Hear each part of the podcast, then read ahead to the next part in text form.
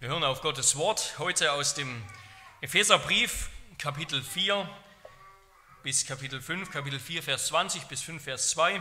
Die Predigt wird die Verse 4 ab Vers 25 bis 5, Vers 2 behandeln. Hört das unfehlbare Wort Gottes. Ihr dagegen habt den Christus nicht so kennengelernt. Ihr habt ja von ihm gehört und seid in ihm gelehrt worden, denn Wahrheit ist in Jesus. Dass ihr, was den früheren Wandel betrifft, den alten Menschen abgelegt habt, der infolge der trügerischen Begierden zugrunde geht, und dass ihr dagegen erneuert werdet im Geist eurer Gesinnung und dass ihr den neuen Menschen anzieht, der Gott gemäß geschaffen ist in wahrhafter Gerechtigkeit und Heiligkeit. Darum legt die Lüge ab und redet die Wahrheit jeder mit seinem Nächsten denn wir sind untereinander Glieder. Zürnt, jedoch sündigt nicht. Die Sonne gehe nicht unter über eurem Zürnen. Gebt dem Teufel keinen Raum, keine Gelegenheit. Wer gestohlen hat, der stehle nicht mehr, sondern bemühe sich vielmehr mit den Händen etwas Gutes zu erarbeiten, damit er dem Bedürftigen etwas zu geben habe. Kein schlechtes Wort soll aus eurem Mund kommen, sondern was gut ist zur Erbauung, wo es nötig ist, damit es den Hörern Gnade bringe. Und betrübt nicht den Heiligen Geist Gottes, mit dem ihr versiegelt worden seid für den Tag der Erlösung.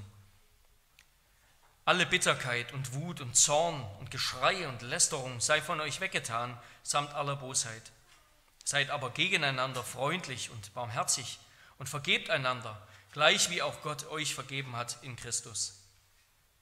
Seid nun Gottes Nachahmer als geliebte Kinder und wandelt in der Liebe, gleich wie auch Christus uns geliebt und sich selbst für uns gegeben hat als Darbringung und Schlachtopfer zu einem lieblichen Geruch für Gott.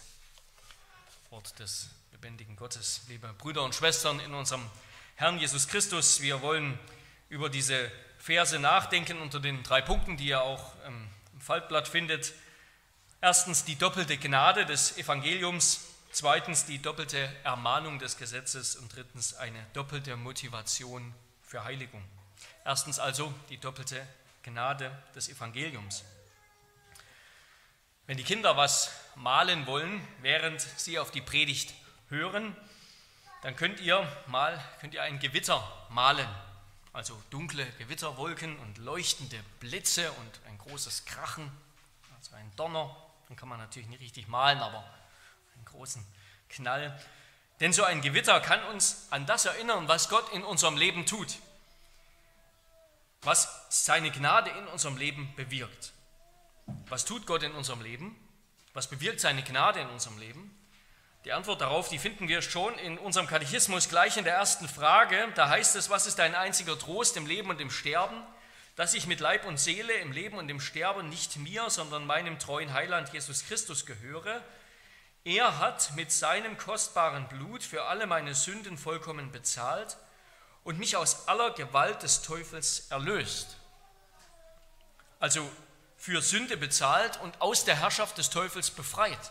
Das tut Gottes Gnade in unserem Leben oder wir könnten auch mit Jesus von Glauben und Gehorsam sprechen. Karl Barth hat einmal geschrieben, über Jesu Aussage in Lukas 6, 46, was nennt ihr mich aber Herr, Herr und tut nicht, was ich sage? Barth schreibt dazu, nichts in den Berichten über die Berufungen der Jünger weist darauf hin, dass es hier so etwas wie ein Intervall gab, dass sie etwa zuerst an ihn geglaubt, dann erst sich zum Gehorsam entschlossen und diesen betätigt hätten. Die Frage, ob, wann und wie der Gehorsam unter Voraussetzung des Glaubens anzufangen habe, bleibt keinen Augenblick offen. Glaube ist nicht Gehorsam, aber wie Gehorsam ohne Glauben nicht Gehorsam wäre, so wäre Glaube ohne Gehorsam nicht Glaube. Sie sind wie Blitz und Donner in einem im Zenit stehenden Gewitter in einem Moment. Also wie der Donner auf den Blitz folgt, so folgt der Gehorsam auf den Glauben und aus dem Glauben. Das können wir dann mit verschiedenen Begriffen umschreiben, aber immer geht es dabei um die doppelte Wirkung der Gnade Gottes in unserem Leben. Im Modus des Glaubens erfassen wir Christus, wir besitzen ihn, wir sind ihm einverleibt, wir haben engste Gemeinschaft mit ihm. durch die wir dann eine doppelte Gnade empfangen. So schreibt Calvin, einerseits werden wir durch seine Unschuld mit Gott versöhnt, sodass er jetzt nicht mehr unser Richter ist, sondern wir an ihm unseren gnädigen Vater im Himmel haben. Und andererseits werden wir durch seinen Geist geheiligt und trachten nun selbst nach Unschuld und Reinheit des Lebens. Das ist also das doppelte Werk der Gnade, das Gott in unserem Leben tut. Einerseits Versöhnung und Rechtfertigung durch Glauben allein sowie die Befreiung vom Fluch der Sünde, nämlich der ewigen Verdammnis. Der Glaube ist die Existenzweise dieses neuen Lebens vor Gott. Wie Paulus früher geschrieben hat in diesem Epheserbrief, denn durch Gnade seid ihr gerettet, errettet durch den Glauben und das nicht aus euch, Gottes Gabe ist es nicht aus Werken, damit niemand sich rühme. Und er spricht davon, dass wir mit Christus mit auferweckt worden sind, mit versetzt worden sind in die höchsten Himmel dass er uns mit ihm lebendig gemacht hat. Einerseits also Versöhnung und Rechtfertigung durch Glauben allein, andererseits Wiedergeburt und Befreiung aus der Knechtschaft, der Sünde und des Teufels. Der Glaube ist die Existenzweise dieses neuen Lebens und die Bewegung, das Muster dieses neuen Lebens sind Reue und Buße. Ein neues Leben, das doch inmitten der alten Schöpfung begonnen hat. Ein immer neues Beginnen und Wachsen ein Ausstrecken nach dem Himmlischen, nach dem, der droben ist, Christus. Buße ist die innere Hinwendung des Menschen zu Gott, die sich danach in äußeren Werken erweist, hat Calvin geschrieben. Unsere Buße, unsere Bekehrung ist dabei nicht Ursache unserer Errettung, also ich bin gerettet, weil ich Buße getan habe, weil ich mich bekehrt habe, sondern sie ist eine erste Begleiterscheinung unserer Errettung. Eine erste Begleiterscheinung des souveränen Werkes Gottes in unserem Leben. Die erste Frucht eines neuen Lebens als in Christus hinein Neugeborene. Also das ist die doppelte Gnade, mit der Gott immer in unserem Leben zu Werke geht. Rechtfertigung und Heiligung. Beides sind Auswirkungen von Tod und Auferstehung Christi. Beides schenkt uns Gott, wenn wir mit Christus vereinigt werden. Sie sind immer im Doppelpack, ja, kein kein Donner ohne Blitz und umgekehrt. Immer kommen sie nacheinander, folgt der Gehorsam auf den Glauben und aus dem Glauben. Denn der Glaube umfasst beides, die Wiedergeburt in Christus und die Vergebung der Sünden. Und doch vermischen wir die beiden auch nicht, wie es die römisch-katholische Kirche tut, wenn sie spricht, dass der Glaube durch Liebe vollendet werden muss, um wahrhaft rechtfertigender Glaube zu sein. Dass der Glaube durch Liebe vollendet werden muss, um wahrhaft rechtfertigender Glaube zu sein. Das klingt ja eigentlich ganz toll, heißt aber nichts anderes als Glaube und Werke zu vermischen, um an unserer Errettung mit Gott teilzuhaben. Damit wir wirklich gerettet sind, reicht nicht der Glaube allein, nein, der Glaube muss die Werke tun, erst dann rettet der Glaube. Das ist das Vermischen von Glauben und Werken zu unserem Heil. Und auch folgen nicht wenige Evangelikale auf diesen Spuren und sind nicht mehr in der Lage, zwischen Rechtfertigung und Heiligung zu unterscheiden. Die Rechtfertigung ist dabei der Logik nach die erste Gnade, die Heiligung die zweite Gnade, die eben wie der Donner auf den Blitz folgt. Ja, die doppelte Gnade kommt für uns auf einen Schlag, aber dennoch unterscheiden wir sie. Die Heiligung folgt auf die logisch, nicht unbedingt chronologisch vorausgehende Rechtfertigung. Der Glaube geht dem Gehorsam voraus oder negativ formuliert, was nicht aus Glauben kommt, ist Sünde.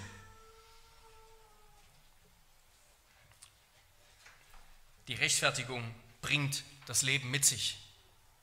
Wenn der Blitz zuckt, wird der Donner hinterher knallen.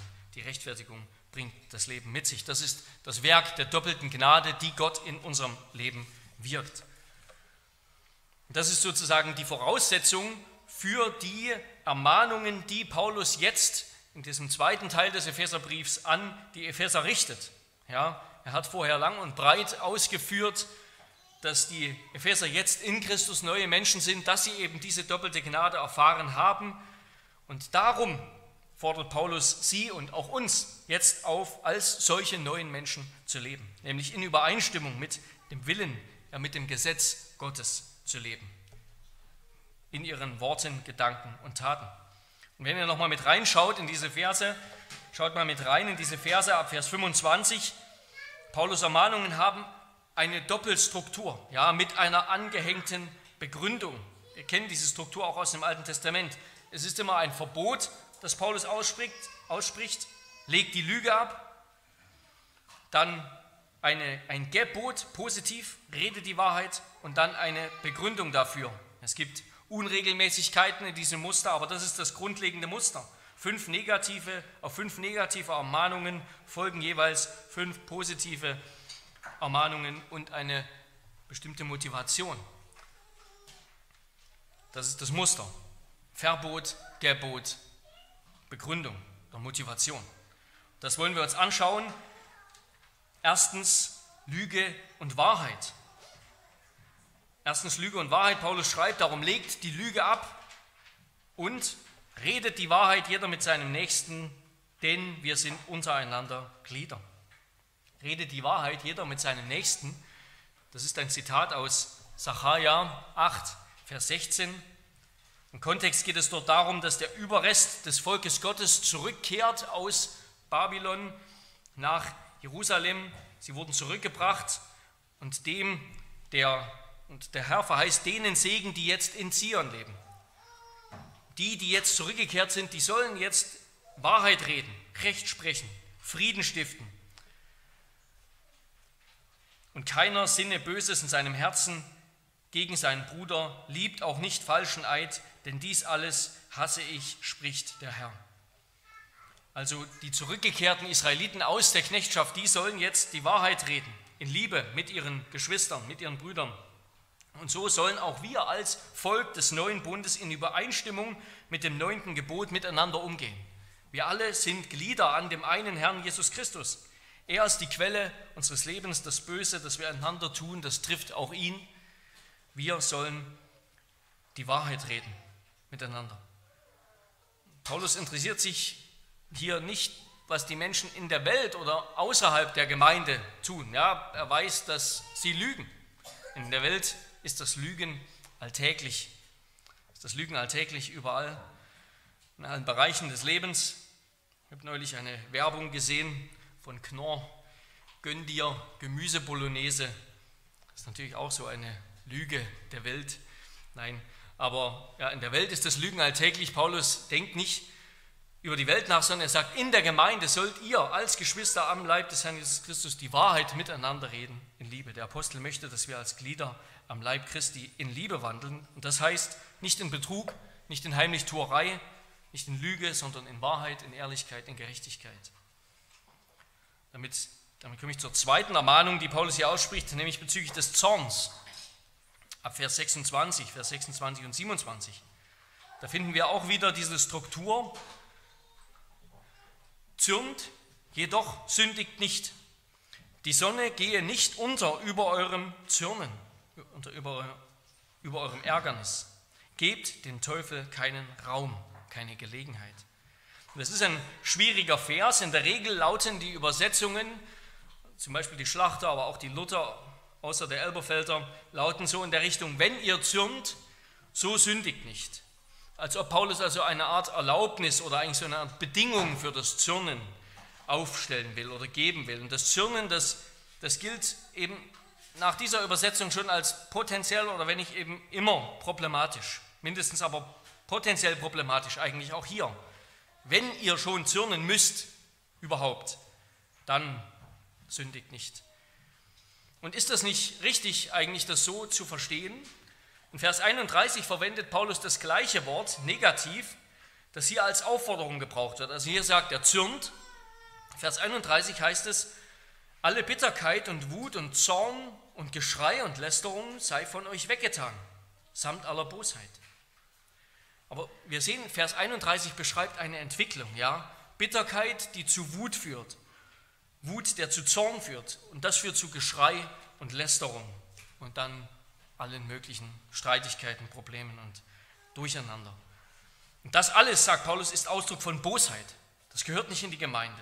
Das ist das explosive, explosiver oder giftiger Zorn, dessen Wurzel verletzter Stolz ist, verletzte Ehre. Solcher Zorn führt zu nichts Gutem. Ja, jeder von uns weiß, wie sich das anfühlt, wenn dieser Zorn sich breit macht und wenn er dann noch Rechtfertigung sucht, im Gewand der Selbstrechtfertigung daherkommt, aber du hast doch, ich wollte ja nur, und doch zugleich eigentlich voller Hass ist und ja, sich selbst auf den Thron erhebt. Ein solcher Zorn vermag nicht die Frucht der Liebe hervorzubringen, denn seine Wurzeln sind teuflisch. Aber in Vers 26 hier macht Paulus ganz offensichtlich einen Gegensatz auf. Er sagt, zürnt oder wenn ihr zürnt, dann sündigt nicht. Wörtlich steht da einfach zürnt und sündigt nicht. Der Zorn hier, der kann also nicht verwerflich sein, sonst könnte Paulus nicht vom, ihn nicht vom Sündigen trennen. Und sonst wäre auch die zeitliche Einschränkung bis zum Sonnenuntergang missverständlich. Ja? Eine Sünde muss nicht erst am Abend ausgeräumt werden, sondern sofort. Und hinzu kommt, dass das Wort am Anfang, also zürnen, ein anderes ist als das am Ende. Das ist in unseren Übersetzungen häufig das gleiche. Am Ende des Verses steht ein anderes Wort, das nur an dieser Stelle im Neuen Testament vorkommt, ist deshalb ein bisschen schwierig zu übersetzen. Es beschreibt im Alten Testament die Ursache des Zorns. Wir können deshalb diesen Vers vielleicht am besten übersetzen, die Sonne gehe nicht unter über eurem Ärgernis. Also räumt den Grund eures Zorns baldmöglichst aus und dann hört auf zu zürnen. Denke also, dass Epheser 4, Vers 26, und das ist ein Zitat aus Psalm 4, Vers 5, dass das eine der ganz wenigen Stellen im Neuen Testament ist, wenn nicht sogar die einzige, die von einem guten Zorn spricht. Und zwar innerhalb der Kirche, also nicht auf die Heiden, sondern innerhalb der Gemeinde. Vers 25, es geht um die Glieder am Leib Christi. Also soll es einen guten Zorn geben, ja, Zorn ist nicht notwendig schlecht, sondern Zorn ist zuerst einmal eine gute und heilige Eigenschaft Gottes. Wir lesen in Psalm 2, Vers 12, küsst den Sohn, damit er nicht zornig wird und ihr nicht umkommt auf den Weg, denn wie leicht kann sein Zorn entbrennen. Auch Christus hat heiligen Zorn an den Tag gelegt, als er die Geldwechsler und Händler aus dem Tempel vertrieben hat und das sicherlich mit einem gewissen Maß an Gewalt, sodass die Jünger an Psalm 69, Vers 10 erinnert waren, der Eifer um dein Haus wird mich verzehren. Christus war erfüllt von Zorn, von Wut. Und Im Alten Testament finden wir auch Beispiele von gerechtem Zorn im Volk Gottes. Wenn jemand für die Sache des Herrn eifert, für die Sache des Herrn brennt, kann auch Zorn in seinem Herzen entstehen. Und Paulus fordert uns auf in Epheser 5, Vers 1 in diesen Versen, seid nun Gottes Nachahmer. Also es gibt einen rechtmäßigen heiligen Zorn auf Unrecht, auf das Böse. Ein Zorn, den wir nachahmen sollen. Das ist, das ist ein Gebot. Zürnt. Jedoch sündigt nicht. Besonders wenn sich das Böse in der Gemeinde ausbreitet. Ja, da, wo sich Sünde aufbläht und die Einheit in Christus und unsere Einheit miteinander beschädigt, da ist auch Zorn angemessen. Darum will Paulus hier, denke ich, sagen, gibt uns ein positives Gebot, zürnt, aber nicht so, dass ihr sündigt. Räumt das Ärgernis, das euch zu gerechtem Zorn führt, schnell aus und haltet auf diese Weise die Schuldbeträge sozusagen gering. Denn sonst gebt ihr dem Teufel Raum, indem ihr das Krebsgeschwür, das dort, das dort am Werk ist, aus dem Leib Christi nicht entfernt sondern es wachsen lasst. Gerechter Zorn auf Sünde ist also eine gute Motivation für Kirchenzucht. Es ist eine Motivation für Erziehung. Natürlich zugleich eben auch die Liebe zum Sünder, der Wunsch, dass der Sünder umkehrt und korrigiert wird. Gerade bei Kirchenzucht, aber auch bei elterlicher Erziehung ja, zeigt sich immer echte Liebe zu einem Menschen und echter Zorn auf Sünde, auf das Böse, die schließen einander nicht aus sondern die gehören zusammen. Aber, und diese Einschränkung ist ganz unerlässlich und wichtig, eben ein von Gottes Wort erleuchteter Zorn. Wir könnten sagen, ein von Gnade weißgewaschener Zorn. Es muss heiliger Zorneseifer sein, denn der Zorn des Menschen, des gefallenen Menschen, der vollbringt nicht Gottes Gerechtigkeit. Der Zorn des alten Adam, der zerstört nur Der steigt in uns wesentlich schneller auf als der des zweiten Adam. Ja, der sündhafte Zorn, der wächst in uns viel schneller. Denn Gottes Zorn ist, wie es bei Jesaja heißt, Jesaja 28, Vers 21, sein fremdartiges Werk. Und Psalm 30, 6, sein Zorn währt einen Augenblick, seine Gnade aber lebenslang. Und gerade dafür ist Gott zu preisen. Dass, so könnten wir vorsichtig sagen, Liebe seine erste Reaktion ist. Liebe Gottes erste Reaktion ist. Mit seinem Zorn lässt Gott sich viel Zeit. Bevor er straft, straft, ruft er sehr lange, mit sehr viel Geduld zur Umkehr. Er tut alles, damit der Sünder aufhört zu sündigen, denn Gott will seinen Tod nicht. Ja, oh, wie fehlt es uns an der Geduld Gottes? Wie fehlt es uns an der Geduld Gottes? Gottes Zorn ist ein richterlicher Zorn, Zorn des Gerichts, den er im Fall der Ungläubigen noch immer verzögert. Ja? Gott zögert die Auswirkungen sein, die volle Auswirkung seines Zornes. Er tritt natürlich zutage. Er tritt zutage im Gericht, auch jetzt schon, aber trotz, er zögert die volle Auswirkung seines Zorns noch immer hinaus. Und im Fall der, Ungläubigen, der Gläubigen hat er sie sehr lang verzögert, hat er sehr lang Geduld geübt, bis Christus diesen Zorn trug. Römer 3, Vers 25. Gott hat das Gericht verzögert, er hat Geduld gehalten. So ist Gottes Zorn. Unser Zorn ist häufig, wenn unsere Emotionen überkochen, wenn sie uns überwältigen und wir von ihnen beherrscht sind. Ja, wie groß mein Hang zu diesem sündhaften, unbeherrschten Zorn ist, das merke ich erst mit aller Kraft, seit wir Kinder haben, ja, zu meiner Schande. Und damit werden wir dann nicht zu Handlangern Gottes mit diesem Zorn, sondern zu Handlangern des Teufels. Denn der Teufel liebt Gewalt. Der Teufel liebt es zu unterdrücken. Der Teufel freut sich, wo wir von Sünde beherrscht sind und kontrolliert sind, statt sie zu kontrollieren. Und deshalb gilt im Zweifel Römer 12, Vers 19, Recht euch nicht selbst, Geliebte, sondern gebt Raum dem Zorn Gottes. Denn es steht geschrieben, mein ist die Rache, ich will vergelten, spricht der Herr. Ja, beides ist wahr. Sündhafter Zorn, wo Liebe angebracht ist, gibt dem Teufel Raum. Aber genauso mangelnder Zorn, Sünde tolerierende Liebe, dort wo gerechter Zorn samt Konsequenzen angebracht wäre, auch das gibt dem Teufel Raum, weil es die Sünde und das Böse eben gedeihen lässt.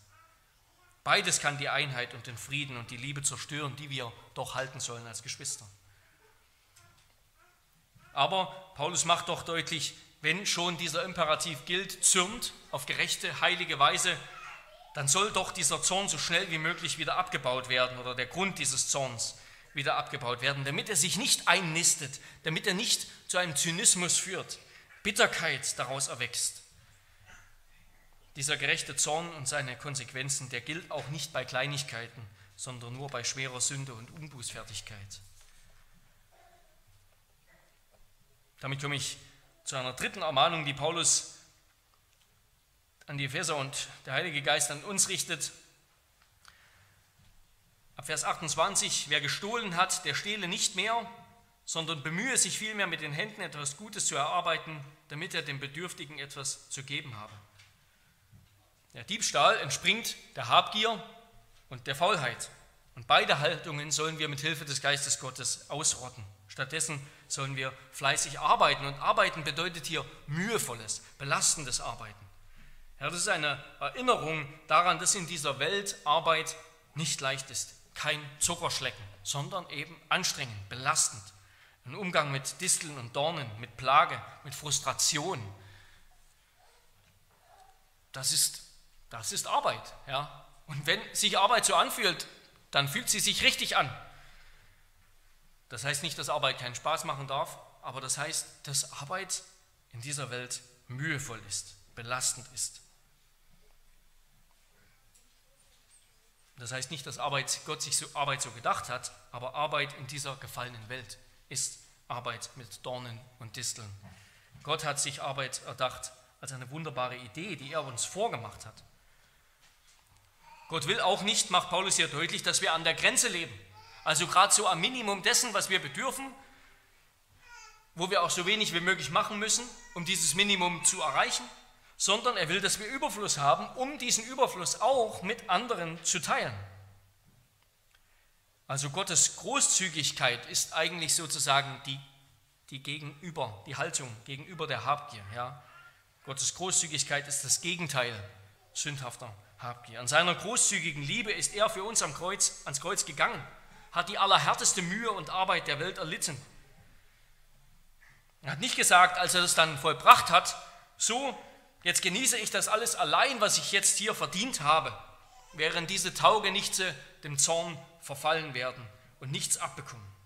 Nein, Gott hat die, die kostbare Frucht seiner, seiner Mühe und Plage, die Christus für uns gehabt hat am Kreuz, die hat er nur zu gern mit uns geteilt. Das, worum er so große Mühe hatte, hat er in großer Liebe und Bereitschaft mit uns geteilt. Und deshalb sollen auch wir fleißig arbeiten, um mit anderen teilen zu können. Damit komme ich zur nächsten Ermahnung, Ab Vers 29, kein schlechtes Wort soll aus eurem Mund kommen, sondern was gut ist zur Erbauung, wo es nötig ist, damit es den Hörern Gnade bringe. Und betrübt nicht den Heiligen Geist Gottes, mit dem ihr versiegelt worden seid für den Tag der Erlösung. Der Anspruch, den Christus auf die Seinen hat, der wird hier in aller Deutlichkeit zum Ausdruck gebracht. Wenn du ein neuer Mensch bist, weil du zu Christus gehörst, dann gehört ihm auch dein Mund. Dein Mund gehört Christus, darum vollbringe Christus gemäßes damit. Lass deinen Mund eine Quelle des Lebens sein, wie es in Sprüche 10, Vers 11 heißt, der Mund des Gerechten ist eine Quelle des Lebens, aber der Mund der Gottlosen bringt, birgt Gewalttat. Kein schlechtes, also das heißt verfaultes, verrottetes, das Wort wird für unbrauchbar gewordenes Essen verwendet, kein verfaultes, verrottetes Wort komme aus eurem Mund, das nur Schaden anrichtet wie schlechtes Essen, wenn man es isst. Kein obszönes und albernes Geschwätz oder Witzeleien, die sich nicht gehören, sondern vielmehr Danksagung. Vielleicht ein Wort, das sich besonders, aber sicherlich nicht nur an Jugendliche richtet. Es geht nicht darum, welche Worte wir sagen dürfen und welche Worte vielleicht die Grenzen unseres Gewissens, an die Grenzen unseres Gewissens gehen, sondern es geht um das Prinzip, dass wir immer suchen sollen, das zu reden, was gut für andere ist. Bei dem, was wir reden, bei dem, was wir in sozialen Netzwerken schreiben, wozu tun wir das? Wozu tun wir das? Dient das, was wir sagen, zum Guten, zum Guten für andere? Oder dient es dazu, um uns selbst darzustellen, wie toll wir sind, unser Fluchen, Klagen, selbst bemitleiden, selbst beweihräuchern, das braucht niemand. Dafür aber Weisheit, Ermahnung, Korrektur, Trost. Hüten wir uns also davor, was wir mit unserem Mund tun, was, wozu unser Mund fähig ist, auch in sozialen Netzwerken. Das gilt auch schon den Kindern, ja, das gilt auch schon für die Kinder. Das, was ihr sagt, das soll andere ermutigen, das soll anderen helfen. Das, was ihr sagt, mit euren Worten tut, das soll anderen helfen, das soll andere ermutigen, soll sie trösten, soll sie liebevoll korrigieren.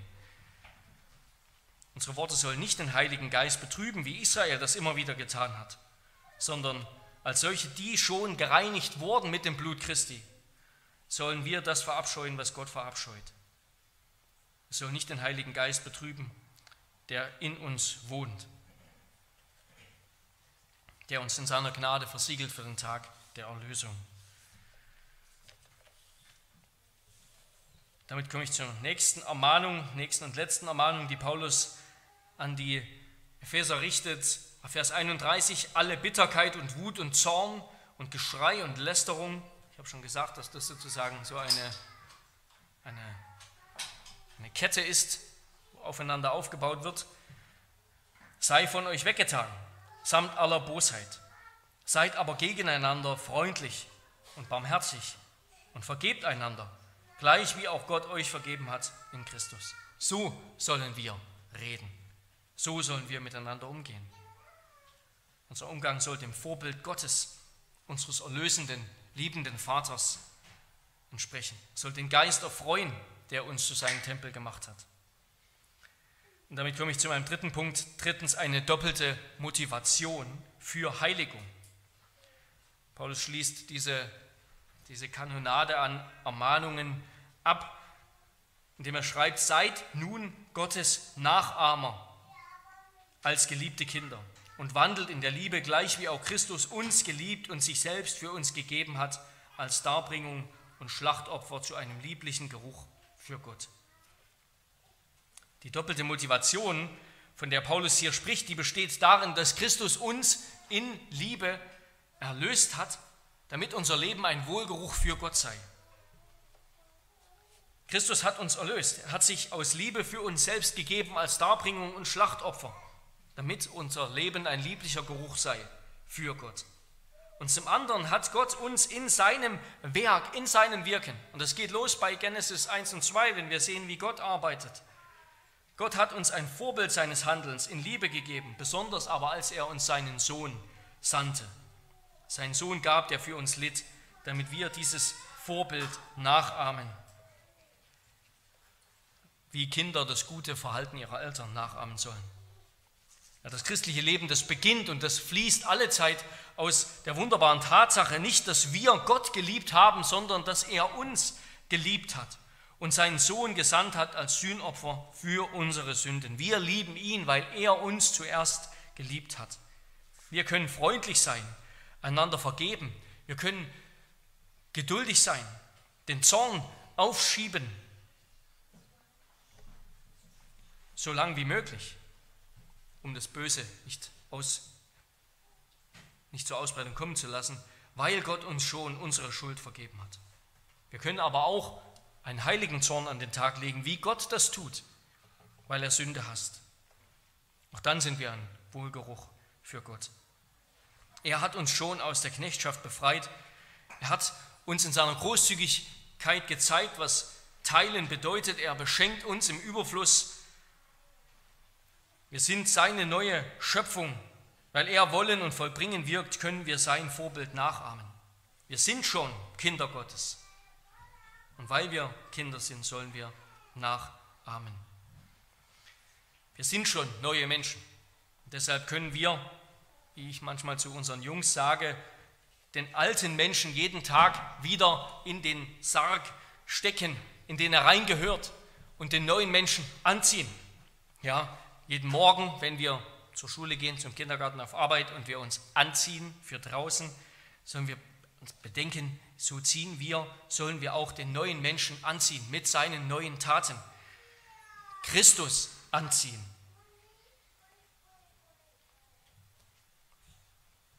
Den Anfang macht dabei der Glaube, das Ende die Liebe. Wo der Glaube beginnt, endet die Liebe. Paulus Wortwahl in diesen Versen, die erinnert natürlich deutlich an den Dekalog, ja, an die zehn Gebote, besonders an das sechste Gebot, an das achte Gebot, an das neunte Gebot, an das siebte Gebot, das wird dann direkt folgen in den nächsten Versen. Was Paulus hier tut, ist das Gesetz anzuwenden, ja, den Dekalog anzuwenden.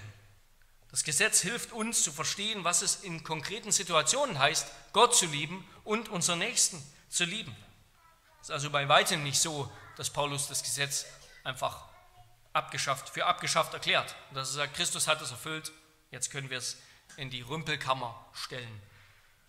Nein, die moralischen Gebote des Alten Testaments, sie gelten uns noch immer. Die Liebe tritt nicht an die Stelle des Gesetzes, sondern sie ist dessen Zusammenfassung. Die Liebe ist die Zusammenfassung des Gesetzes. Amen. Lass uns beten.